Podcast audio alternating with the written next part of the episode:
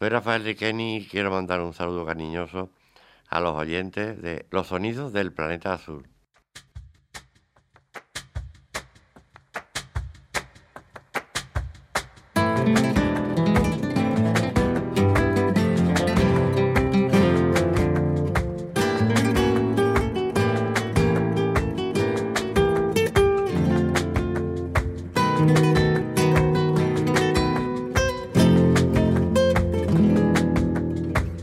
Tenemos el inmenso honor de que Riqueni esté en el tiempo de los sonidos de Planeta Azul, eh, poco antes de un recital que va a ofrecer en el Teatro Italia dentro del ciclo Panorama Flamenco. Rafael Riqueni, bienvenido a los sonidos de Planeta Azul. Gracias Paco, buenos días.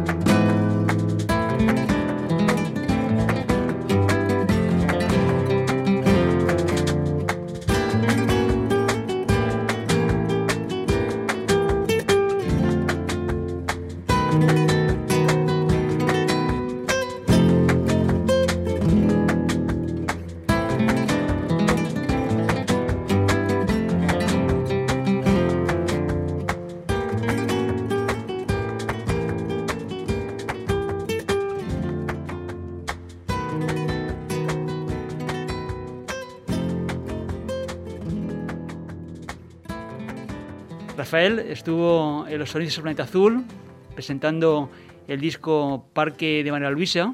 Lo hicimos a través de la línea telefónica. Un trabajo, Rafael, que te dio grandes alegrías. Sí, la verdad que sí, que Parque de María Luisa eh, ha sido un disco muy importante en mi carrera y por la delicadeza también y la sutileza que necesita este disco, pues se ha convertido en, un, en una obra maestra, según titulaban los, los diarios y, y todo eso, la televisión y todo. Y sí estoy contento con Parque de María Luisa. Sevillano de Triana. Parque de María Luisa precisamente es un espacio de Sevilla. Sí, Parque de María Luisa es un sitio muy, muy emblemático de Sevilla, donde he querido hacer una especie de cuento, una especie de recorrido por los sitios más, eh, más bonitos del parque y más, más emblemáticos, como he dicho antes. Y un disco de mucha sutileza, de detallitos, que si el pajarito, la, la fuente, eh, en fin, todos los ambientes que se pueden sacar de, de esa cultura sevillana que no se puede expresar sin palabras, ¿no? Unas sesiones de grabación que fueron tan rematadamente buenas que una segunda edición en la que lo descartes como obra maestra. Sí, lo, lo sacaron la compañía Universal en vinilo y sacó algunos temas también de directo. Y digamos que en aquel tiempo la compañía Universal estuvo muy dedicada a la promoción y a todo. Estábamos muy contentos con eso. Y también lo mismo que ha pasado con Herencia, con mi último disco, que han hecho una promoción bastante buena. Y el disco Herencia también ha tenido muy buena acogida de los, de los eh, digamos, oyentes y personas que me siguen mi música.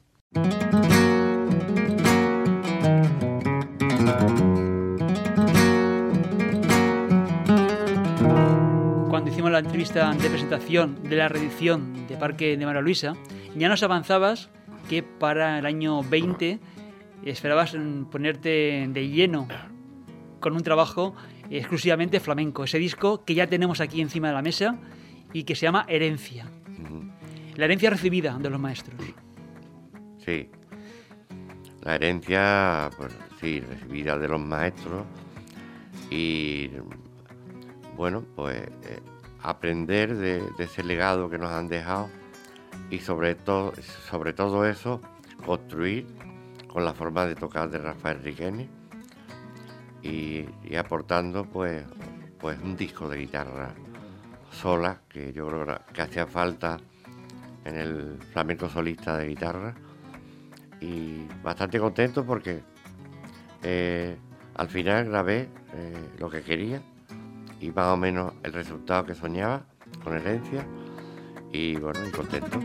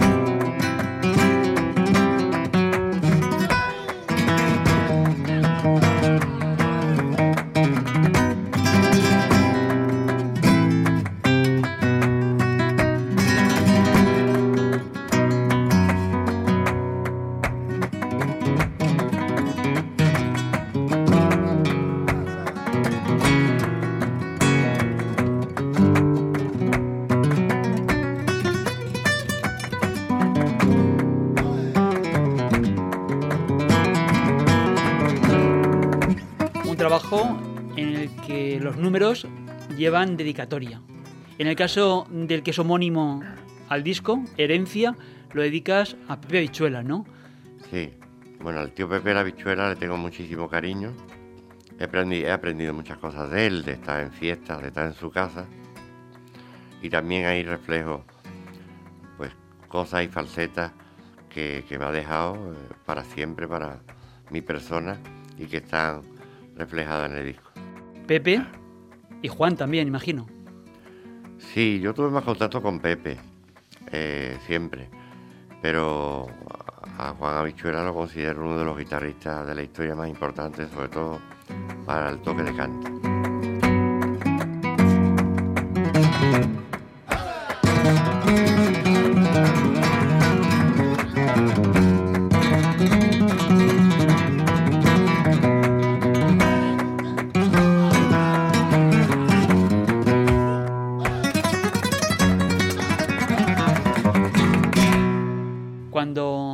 Acuerdas de alguno de estos maestros de la guitarra, que luego vamos a ir eh, citando uno, a uno, ¿en qué aspectos te has fijado de su toque? ¿En su forma de abordar las composiciones? ¿En la interpretación? ¿En qué te fijas de esos maestros? ¿Qué te han aportado? Bueno, cada uno en su fuerte. Si hablamos de Pepa Bichuela, pues el rajeo, el pulgar, el sonido, algunas falsetas. Las falsetas, sobre todo de ellos, me sirven para, para hacer una, una sucesión luego de acordes y de notas, que un desarrollo, quería decir, de esos toques míos.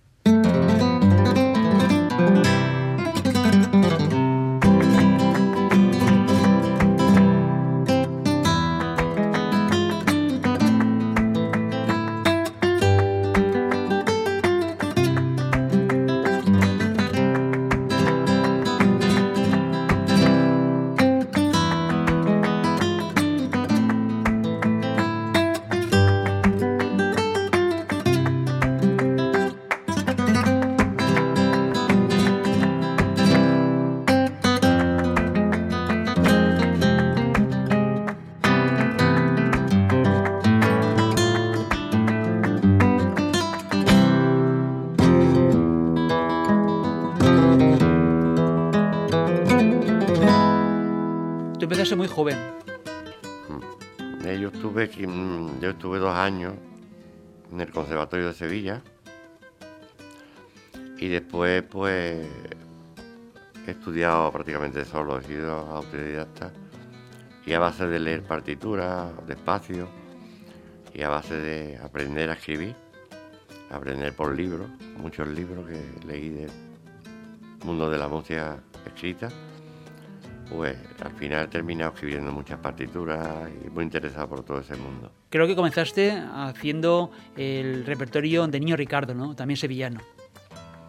Sí, digamos que yo soy un guitarrista de la escuela de Ricardo y porque fueron los primeros toques que, que aprendí y porque siempre ha sido el guitarrista que más he admirado.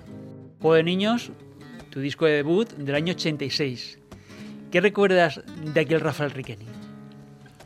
Bueno, en aquel momento estaba muy nervioso por grabar. Soy el primero en grabar de una, de una generación solista y aquella novedad, aquel mundo de búsqueda mío se, se convirtió luego en un sonido nuevo y algo importante para el flamenco. Pero pasé muchas ner- muchos nervios, mucha preo- preocupación por a ver qué iban a decir los guitarristas. En fin, lo normal de un primer disco.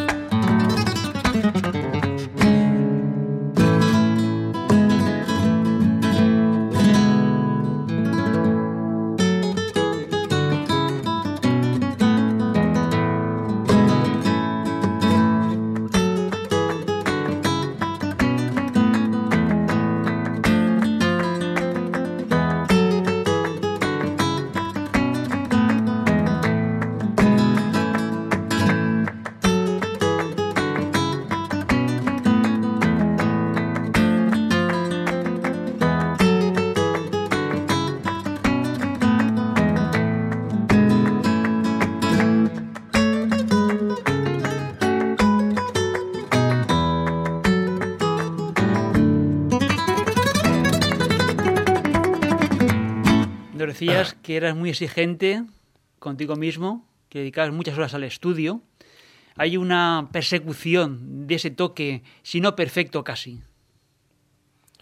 Bueno, la, perfección no existe y sobre todo en directo es muy difícil tocar sin fallos y sin cosas, Mm, pero siempre se va buscando lo más aproximado algo que el oyente cuando lo escuche eh, pueda disfrutar lo máximo con los trabajos que hago. Si me tengo que quedar con la forma de tocar, me quedo con la forma de tocar que tengo ahora, porque creo que toco más, toco más despacio, más disfrutando de la música y eso me gusta más.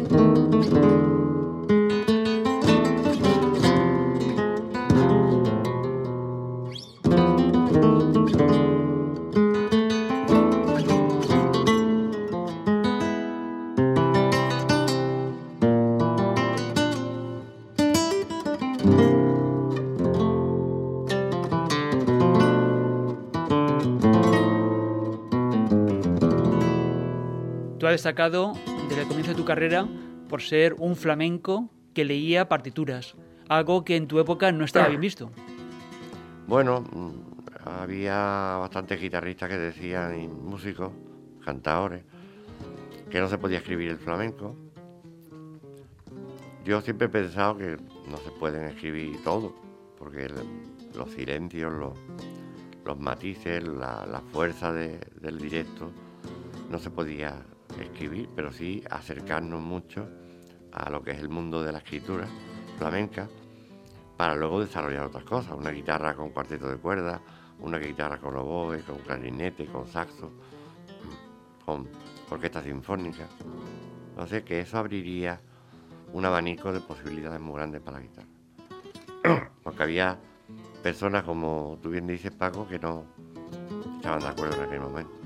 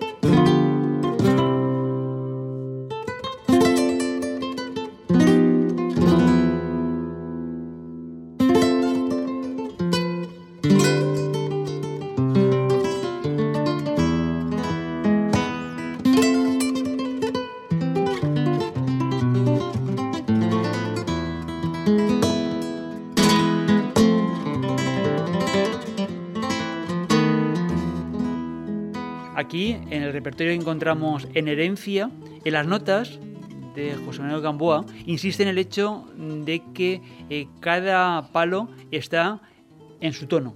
Una colección sublime de música genuina concebida desde el idioma tradicional del bajañí, donde la seguirilla se interpreta en acorde de la, la solea en mi, y así sucesivamente, y añade lo siguiente, Dice, solo en los tangos recurre al acorde escordatura de la rondeña, abriendo eh, al aire su aromático manojo de sevillanas. Recoge una nota tuya. Eso es lo que más me gusta del disco, que cada toque está en su tonalidad original, buscando volver a la esencia flamenca después de Parque Mara Luisa, pero claro, con mi personalidad y la modernidad de ahora.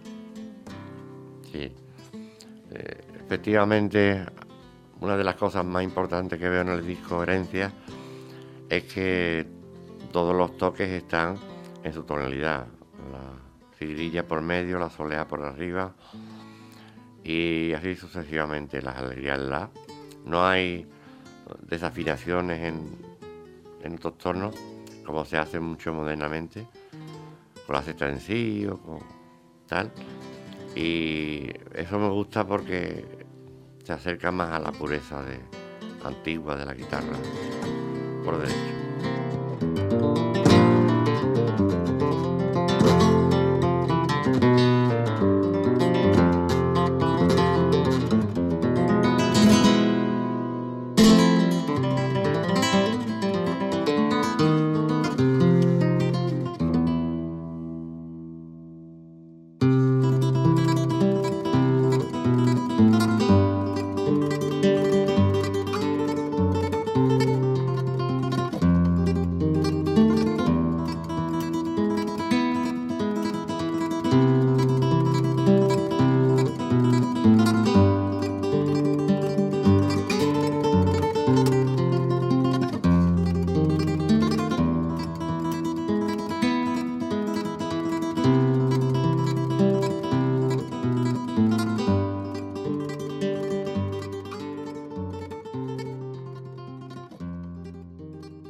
Trabajo en el que te acuerdas de las personas de las que has aprendido.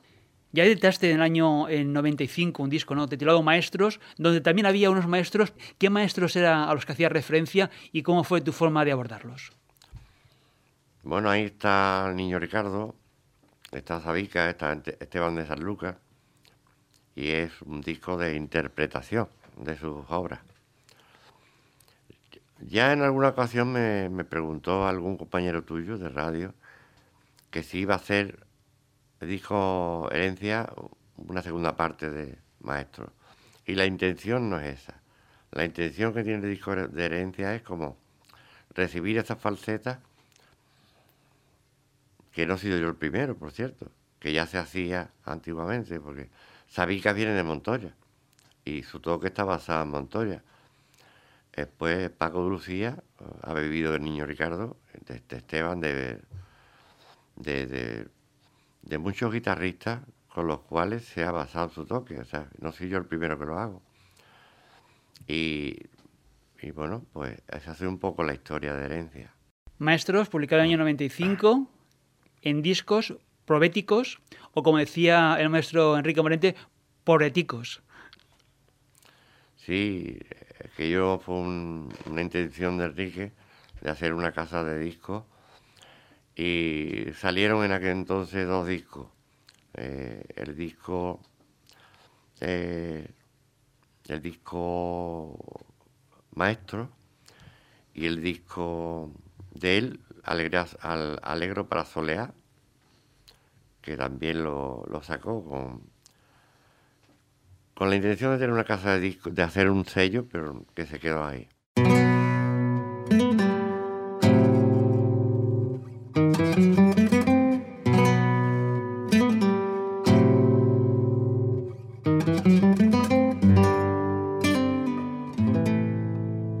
Este disco, en el cual hace referencia a maestros de la guitarra, en un solo caso te refieres a un cantador, que es precisamente Enrique Morente, ¿no?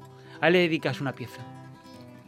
Sí, a él le dedico una pieza, homenaje a él por su falta, por haberlo perdido. De alguna manera tuve la suerte de tener una grande amistad con él y de tocar con él casi 15 años de mi vida como guitarrista de acompañamiento con él.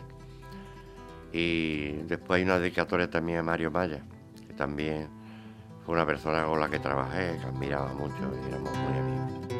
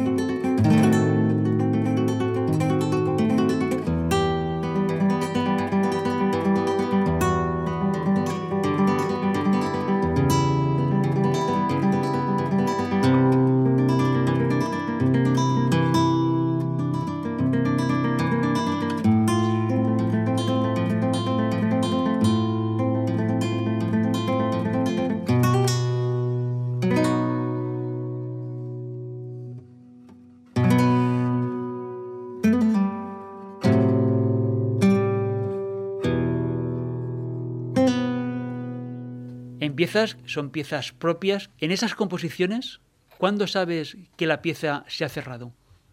En el caso de un músico, ese punto y final existe realmente o cada vez que la pieza se interpreta eh, cobra vida. Bueno, cada vez que se toca cobra vida. Y lo de un principio y final yo creo que está claro, porque tú lo intuyes o lo, lo sientes como aquí tiene que terminar, ¿no? Entonces, no es una intención, sino es algo que se viene dado naturalmente.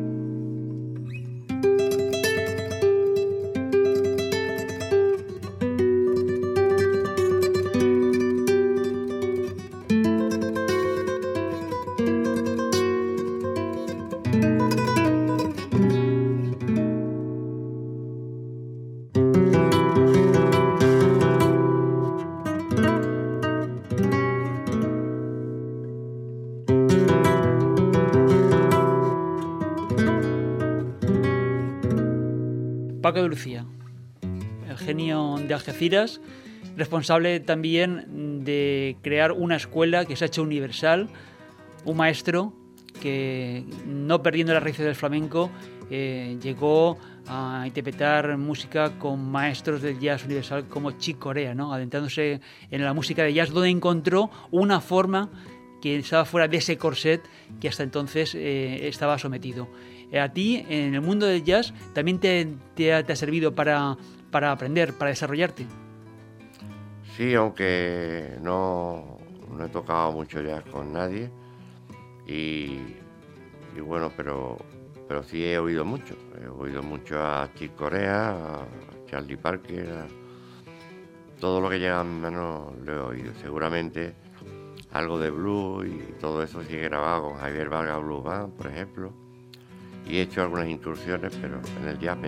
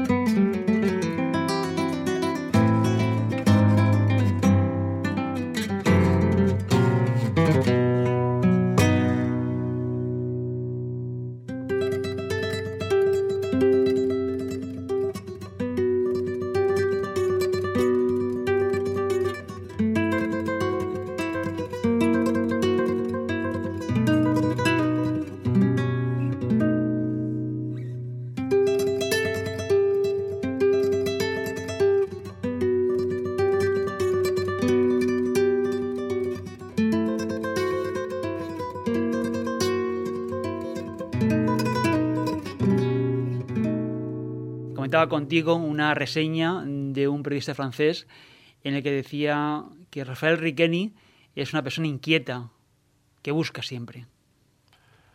Sí, eh, mi inquietud por la música está demostrada desde... Se puede ver desde juego de niños hasta herencia. Son todos discos, trabajos diferentes. Y me mueve la inquietud, me mueve la, lo nuevo y nunca estoy parado, nunca estoy parado. No sé si te podemos preguntar por próximos proyectos, sabiendo de tu inquietud, de que estás en un momento importante de tu carrera, ¿y ¿cuáles son los proyectos que tienes en este momento en mente? Ahora nos ha llamado una casa de discos americana eh, de Los Ángeles, California, para hacer un disco de versiones de canciones populares famosas americanas. Y estamos, tanto Paco B como yo, estamos muy ilusionados con este proyecto. ¿Habrá que esperar mucho para verlo? No, calculamos que salga a la venta a la calle, salga en septiembre o así. Tengo que preparar porque ahora mismo estoy en el principio, principio. Pero para meternos a grabar en junio o algo así. Después de tantos años de carrera, salir solo al escenario supone un reto. ¿Sigue habiendo nervios antes de atravesar la cortina del teatro? Sigue, siempre están los nervios ahí, el respeto, los nervios. Pero bueno, hay una serie de conciertos de guitarra sola y también hay una costumbre mía de salir solo porque sobre todo hubo una época de mi vida en la que hice muchos recitales solo de guitarra. Eh, al salir solo es más difícil tener la atención del público una hora y media. Pero eh, digamos que sí, que es verdad, es lo que tú dices, Pago, que ha habido eh, mucho éxito en los últimos recitales de guitarra sola. Hoy en el tiempo de los sonidos del planeta azul tenemos el honor de contar con Rafael Riqueni poco antes de que haga un concierto, un recital en el Teatro Talía de Valencia, el escenario de la calle Caballeros, dentro del ciclo Panorama Flamenco.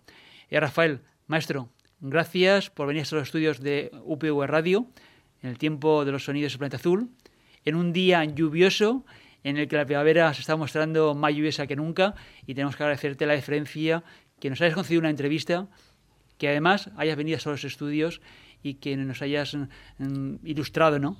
con este trabajo Herencia y también repasando toda tu forma de entender la música. Maestro, muchísimas gracias y suerte con los proyectos. Nada, encantado, Paco. Hasta luego.